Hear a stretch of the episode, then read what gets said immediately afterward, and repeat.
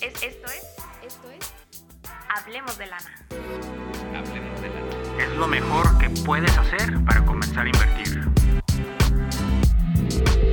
¿Cómo funciona el dinero? El crédito es un impulsor de lo que sea que quieras hacer.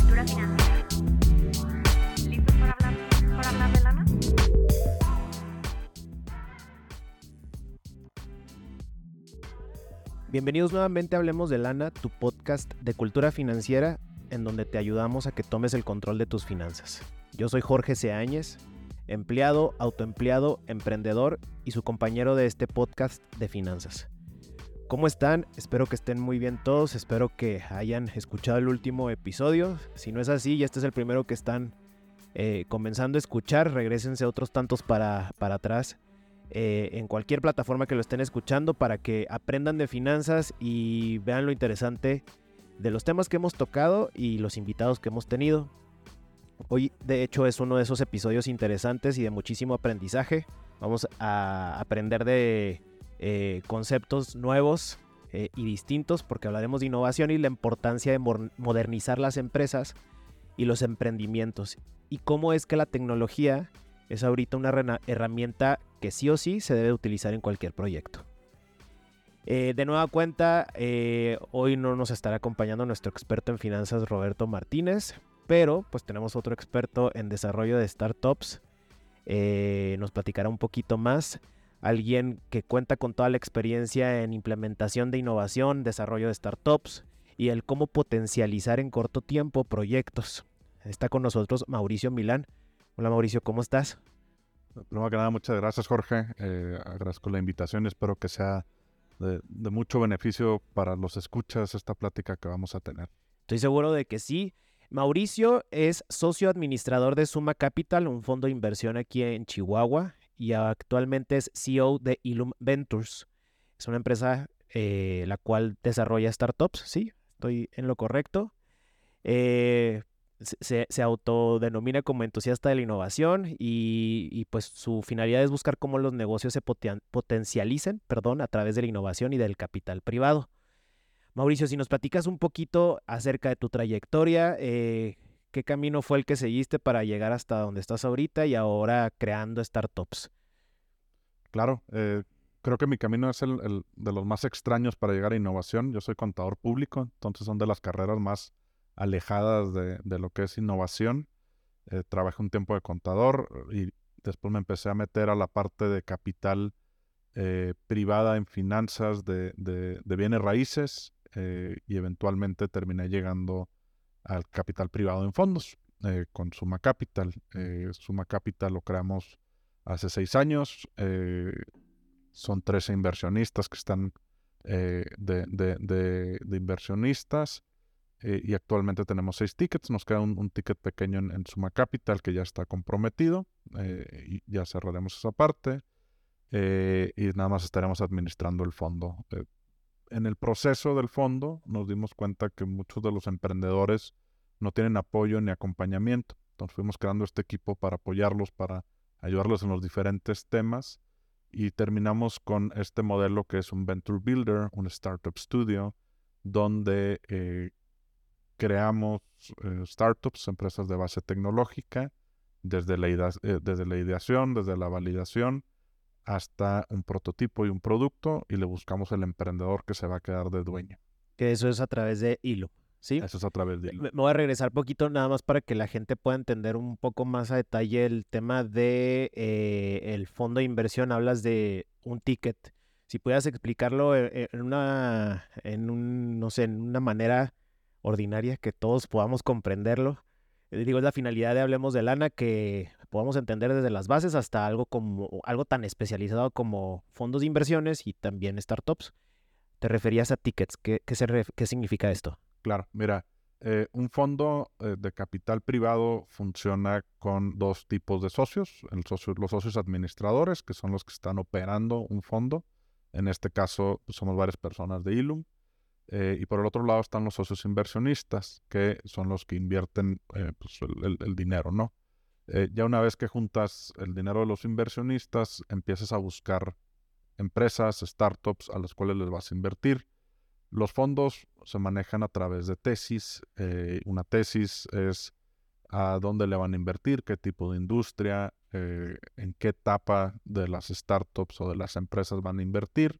La tesis de suma eh, es muy geográfica, entonces buscamos empresas eh, tecnológicas, eh, sobre todo que tengan una exponencialidad, pero que tengan un beneficio a el estado de Chihuahua. Este, y los tickets que se manejan son al- alrededor de 300 mil dólares. Entonces, a cada empresa se le va a invertir un máximo de 300 mil dólares. O sea, se refiere entonces a que no esté ese ticket pendiente porque hay alguna empresa que puede utilizar ese mismo para que se pueda capitalizar su startup. Así es. Sí. Sí. Y ahora sería la siguiente pregunta. Eh, si nos pudieras explicar qué es un startup para que toda la gente que escucha Hablemos de Lana pueda entender lo que es un startup.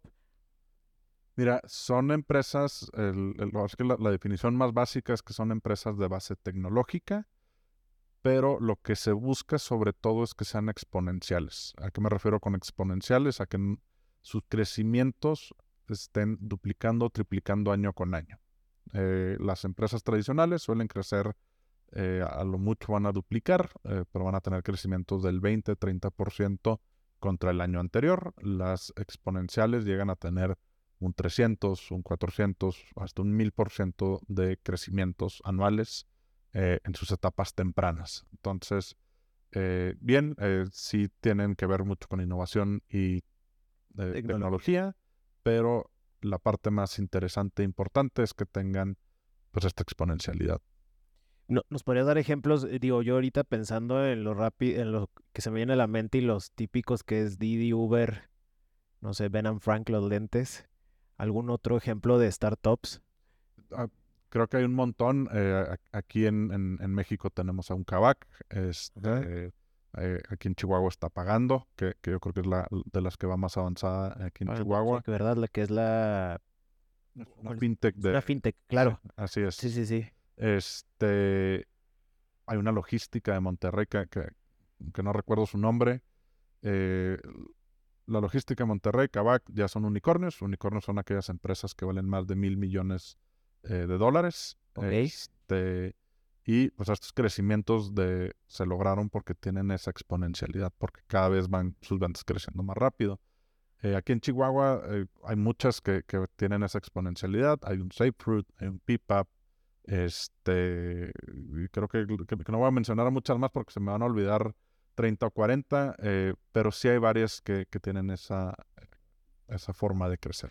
Esas de aquí de Chihuahua, esas dos que mencionas, eh, eh, eh, por- ¿podrías darnos un ejemplo del funcionamiento de alguna de ellas?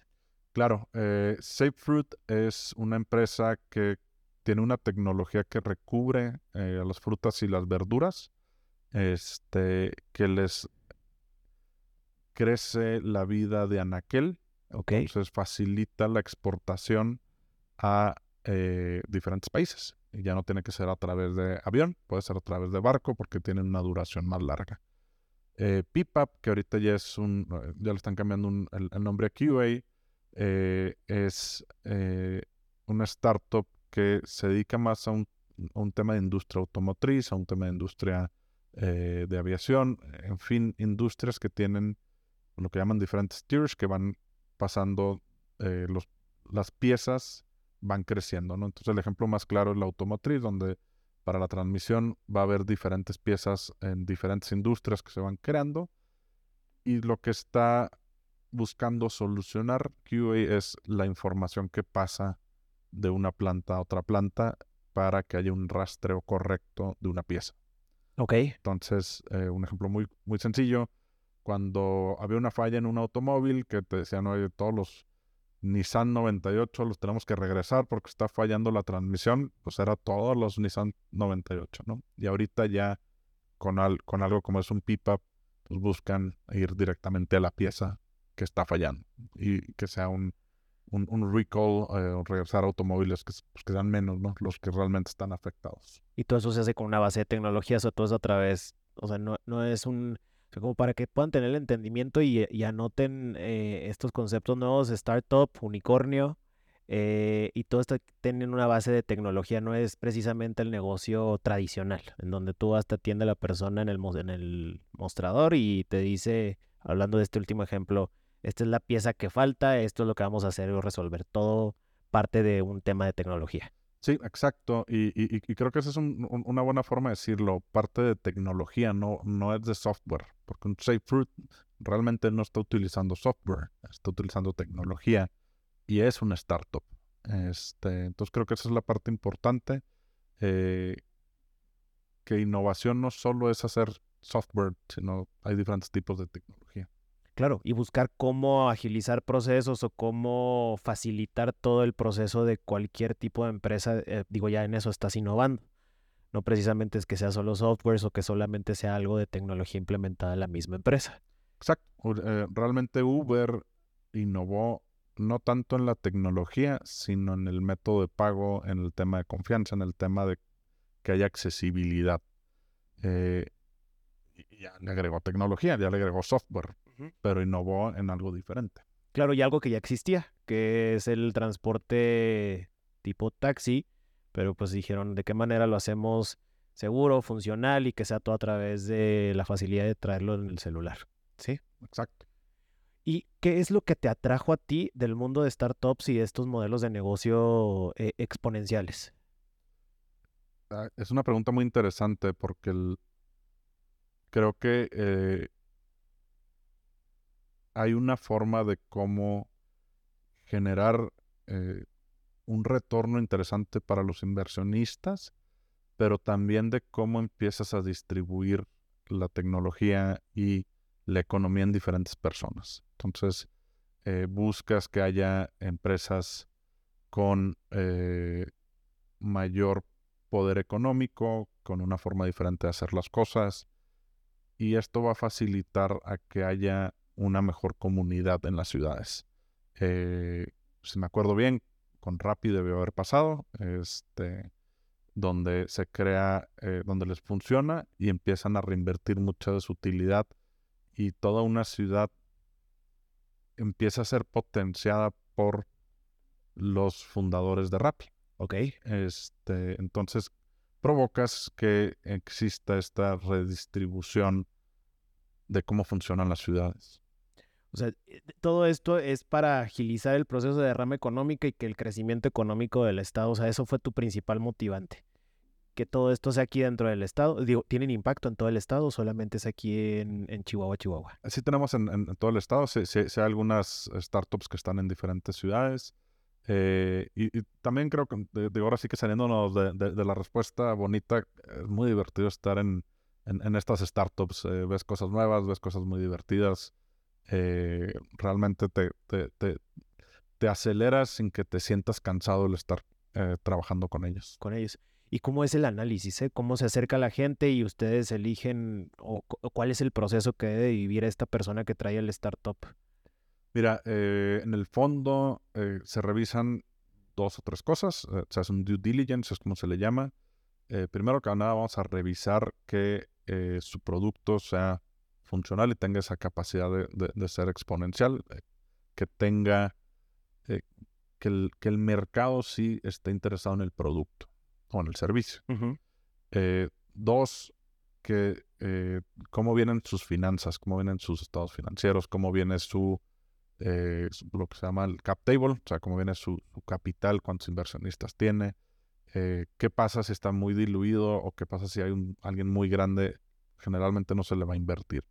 Si está muy diluido o si hay alguien muy grande, no, no. No, o sea, si, si, si tú entras y tiene 20 fondos este, y está en una etapa muy temprana, va a ser muy complicado que alguien le vaya a invertir porque ya le va a dar miedo que haya tantas voces. Claro. Se, se vuelve complicado tomar decisiones.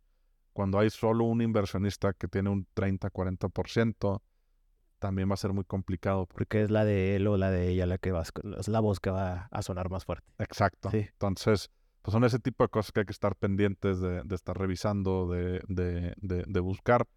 En esta industria de capital privado buscamos que los cofundadores sean los dueños. Este, y sean los dueños cuando llegan a la Serie A. Digo, en, en- la industria empezamos con eh, lo que son tres Fs, que son Friends, Family and Fools, amigos, familia y, y tontos o fans, para, para no, no, no, no agredir a nadie. Eh, luego ya pasamos al tema de inversionistas ángeles, que es una- un tema de presemilla, semilla y postsemilla. Y luego ya vienen las series hasta llegar a eh, una oferta pública. Entonces, en la serie A es cuando se les da capital a todos. Y ahí es donde esperamos que los cofundadores, que los dueños de la empresa Ajá. tengan un 51%. Si no, se, se empieza a complicar la inversión de los distintos fondos, porque no va a ser dueño un inversionista, va a ser dueño una empresa que no le va a dar seguimiento a al esto. proyecto. Ok.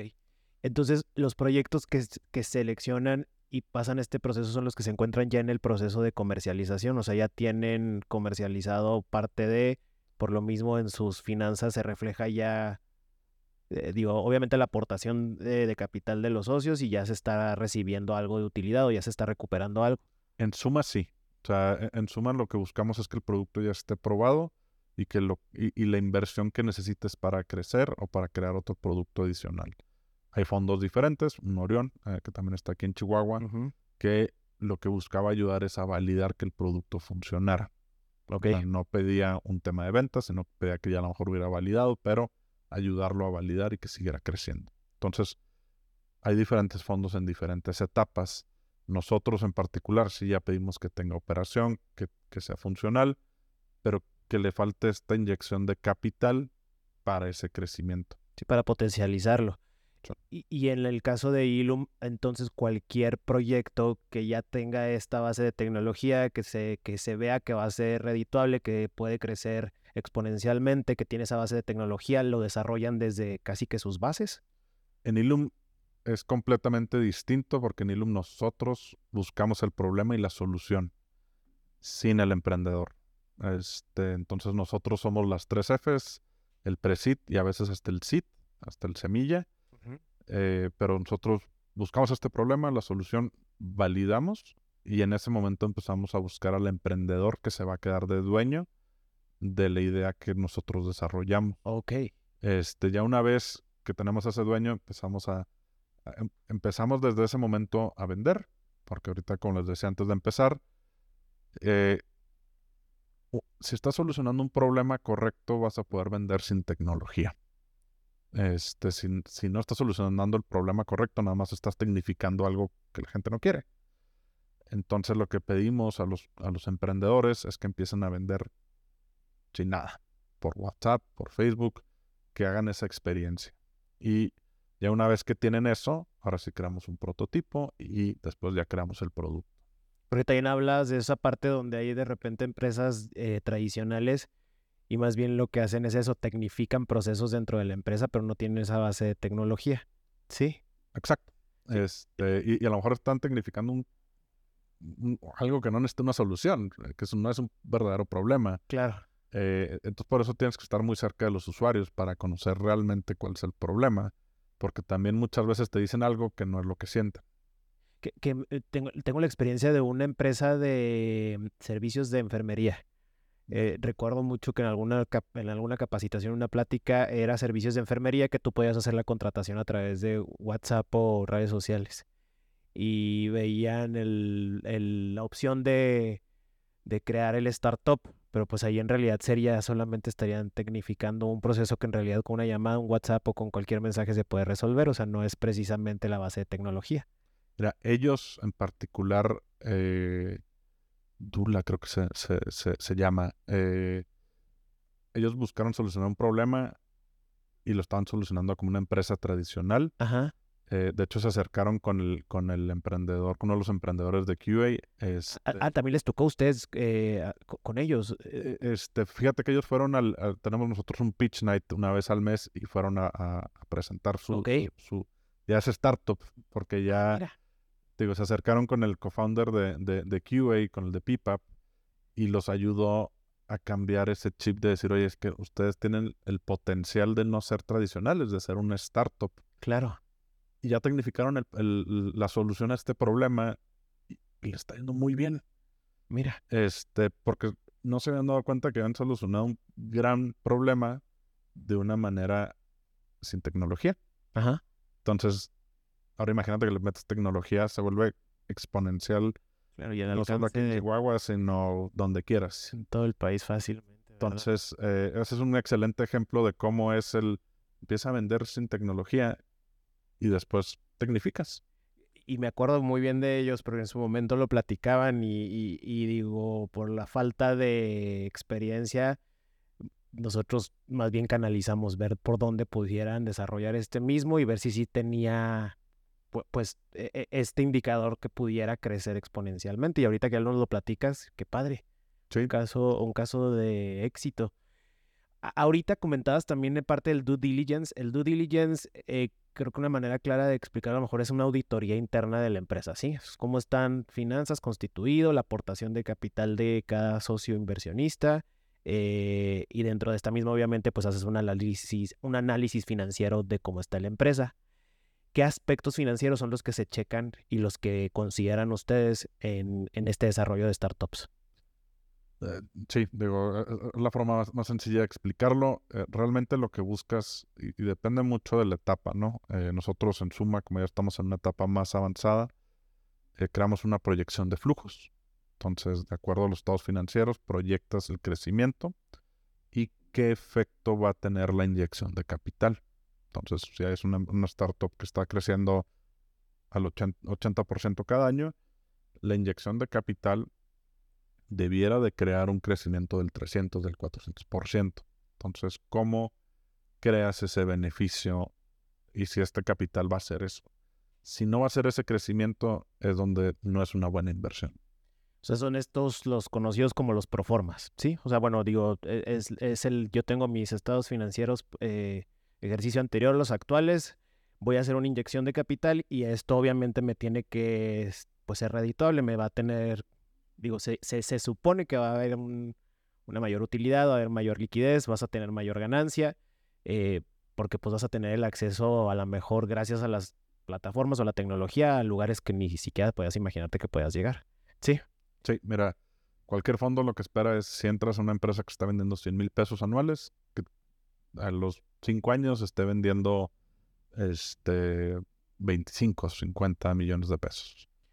Que acaba siendo mucho de lo que platicamos en todos los episodios pasados, cómo eh, de repente uno no le pone esa importancia a la administración financiera dentro de las empresas e incluso a las, a las personales y lo importante y lo, eh, lo apremiante que es el saber todo esto, o sea, y el tener bien eh, establecidos presupuestos, saber con qué empiezas y en dónde estás parado para ver cómo creces tu empresa, que es básicamente lo que analizan ustedes para desarrollar empresas de este tipo. Exactamente. O sea, esa, esa es la intención, ¿no? Cómo nos aseguramos que tenga una base fuerte que va a tener este crecimiento. Me, me tocó también en- una experiencia en un evento en Talentland en Guadalajara, que ya en Guadalajara no hablan de los emprendimientos como emprendimientos, o sea, los hablan como startups. Digo, obviamente ya ellos pensando en que casi todos traen una implementación de tecnología y ahorita, como hablaba la introducción de este episodio, es una necesidad y es algo que tiene que sí o sí estar dentro de todas las empresas. Ver cómo lo tradicional, a lo mejor, lo conviertes en algo que sea innovador, ya sea como lo platicamos, con software, con tecnología, con herramienta.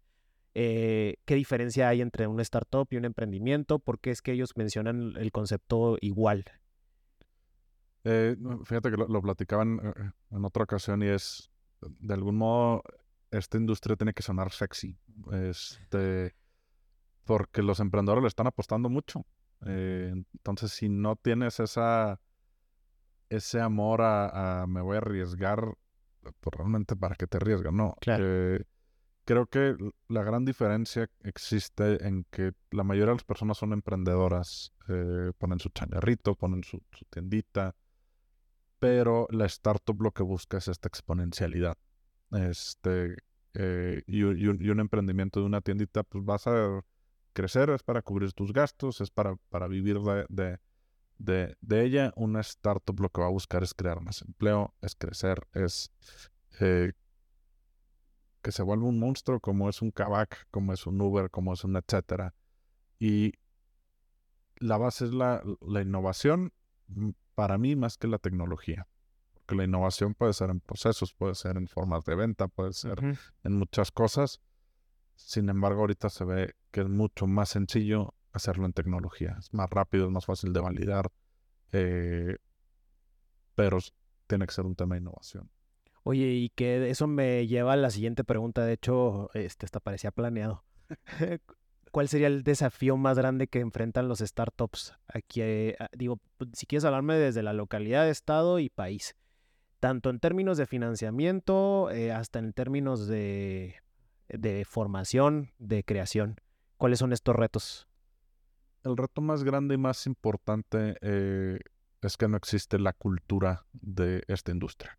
Entonces, eso no solo afecta a los inversionistas, que, no conocen cómo funciona eh, y están acostumbrados a querer invertir en algo tangible. Entonces, Un servicio, un producto, o sea, yo te lo doy, tú me regresas lo que te estoy ofreciendo, te estoy vendiendo, te estoy dando, sí. Exacto. Eh, pero eso también se traslada al tema de legislación. Este, desde un tema donde si tú inviertes en una startup, si un inversionista le dice, oye, te voy a invertir un millón de pesos, no lo puede meter a un tema de capital, porque se vuelve el 99% del dueño de esa startup. Entonces, eso también le quita esa protección a los inversionistas, porque tienen que entrar en un, tema de deuda.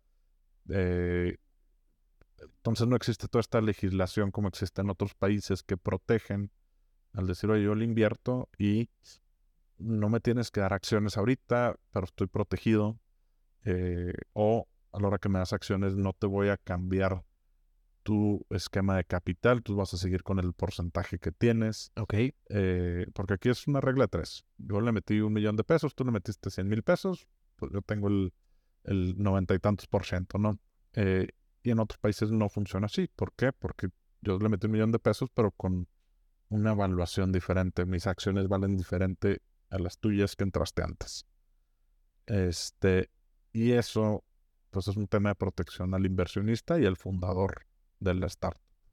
Y en cuestión de desafío en términos de financiamiento, Eh, la mayor parte de los fondos se encuentran más en una etapa de semilla o post semilla. que, que para que puedan entender la gente que nos escucha, Semilla, estás creando, o estás realizando a lo mejor tu prototipo, ¿sí? O sea, estás en una parte de, En semilla ya tienes el producto, ya tienes el producto, ok, ok, lo estás validando. O sea, ya, ya tienes un producto que estás vendiendo y estás validando si funciona o no funciona. ok, vale, Este, entonces, eh, en semilla lo que buscas es, oye, ya tengo aquí mi productito, vamos a venderlo para poder decir si funciona, para ahora sí levantar una ronda más grande.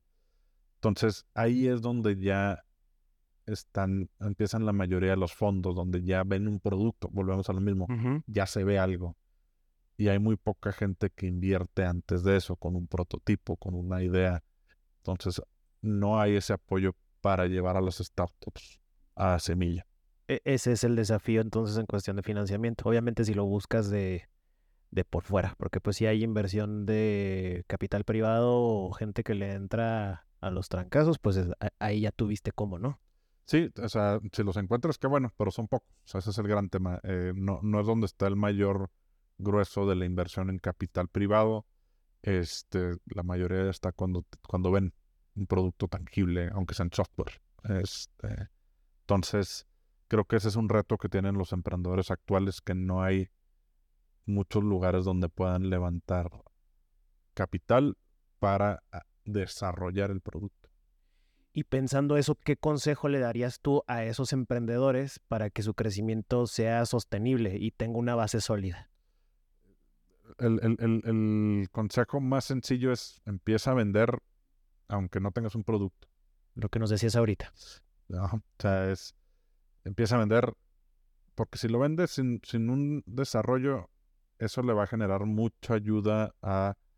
eh, vas a contar una historia muy interesante para los fondos y para los inversionistas. y conoces, ¿no? Ya viene un poco el proceso y sabes en qué te puedes, puedes afinar y decir, mira, oye, si lo hacía de esta manera, creo que si le meto de esta otra, creo se puede exponenciar. Exacto, Sí. es, es tal cual, e- e- es, es el tema que, que le digo mucho a mis emprendedores. Oye, si vendiste por puro WhatsApp 10 mil pesos, a la hora que es con un inversionista, imagínate que tuviera esta página. Puedo vender 50 mil, puedo vender 100 mil. Empiezas a crecer y a crecer y a crecer. Es contar historias. Eh, entonces sí, sí creo que el consejo más importante es empieza a vender. Si vas a fallar, falla rápido. Y si tú pudieras volver a empezar, ¿cambiarías alguna otra de las cosas que, o sea, todo de toda tu trayectoria, cambiarías algo?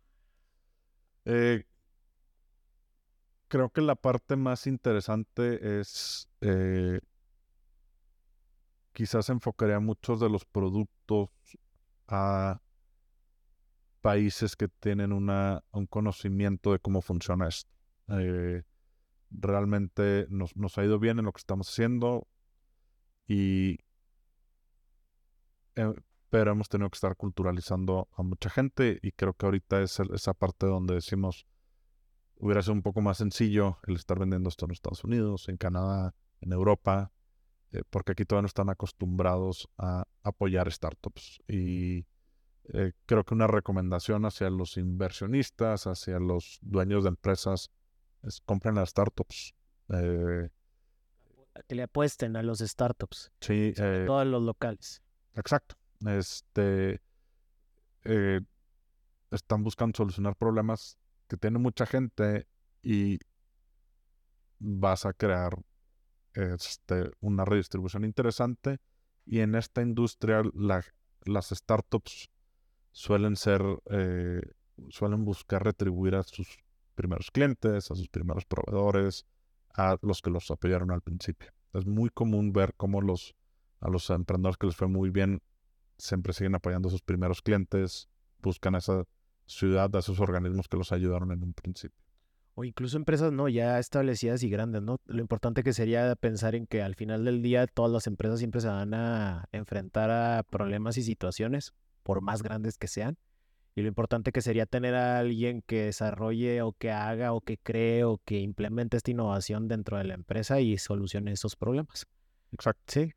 No más allá del de sistemas o el que te resuelve que se te atoró el correo, sino alguien que te diga, oye, yo te puedo ver la forma en cómo este problema que tienes lo solucionemos de esta, de esta otra manera. Sí, eh, es cambiar ese chip. Y, y, en muchos otros países ese chip ya se cambió. Ya se cambió. Eh, y es lo que hay que buscar cambiar aquí, cómo empezamos a eh, comprarle a estos startups, ¿no? Eh, porque te van a solucionar varios temas que ni siquiera sabías que traías. Claro. Eh, Mauricio, muy interesante todo lo que nos, lo que nos estás platicando. ¿Algo más que te gustaría compartir con, con la gente, la audiencia de Hablemos de Lana? Incluso si quieres dar también eh, tus datos o página donde puedan localizar para que aquellas personas que están interesadas en el desarrollo de sus startups eh, o en el de obtener este ticket que mencionaste, ¿dónde los pueden encontrar? Claro, digo, nuestra página es ilum.bc.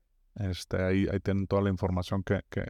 VC o B de bueno. Eh, VC. VC, ok. Sí.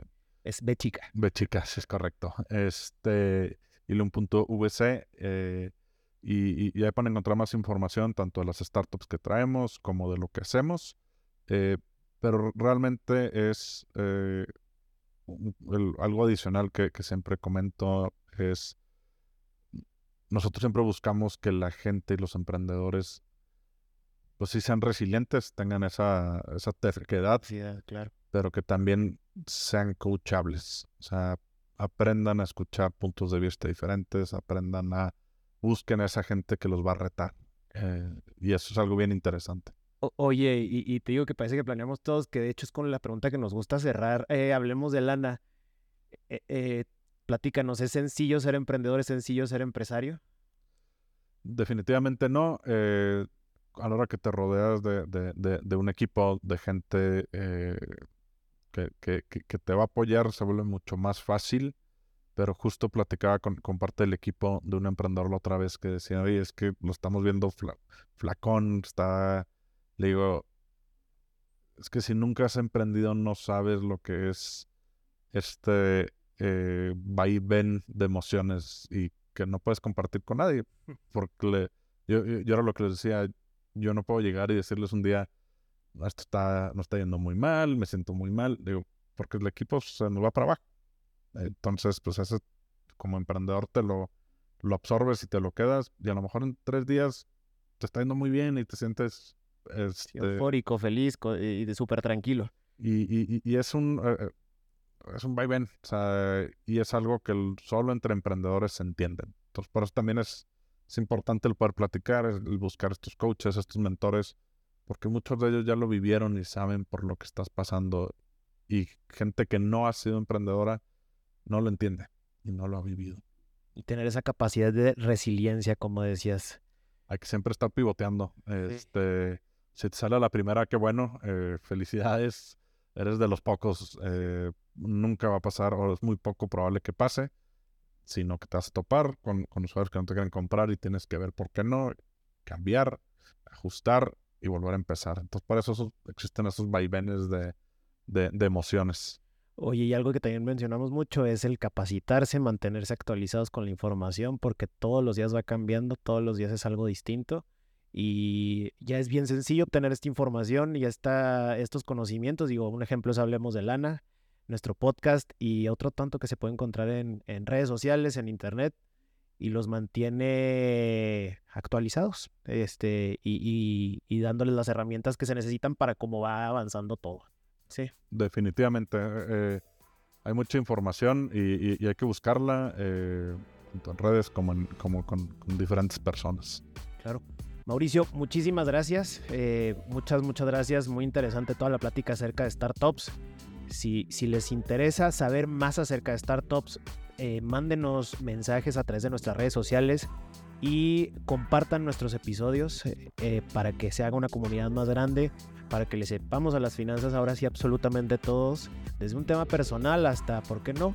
Eh, aventarnos o crear un startup, aventarnos todo ese proceso y vivir esa adrenalina de emprender. Muchas gracias Mauricio. Hombre, muchas gracias a ti Jorge, gracias por el tiempo y el espacio y esperamos haya sido de utilidad para tus escuchas. Estoy seguro de que así es, espero que tengan muy buen día y pues nos vemos en el siguiente episodio. ¿Y tú cómo manejas el dinero? Esto fue Hablemos de Lana. Síguenos en nuestras redes sociales, arroba Fidiapech. Y entra a nuestra página www.fidiapech.com.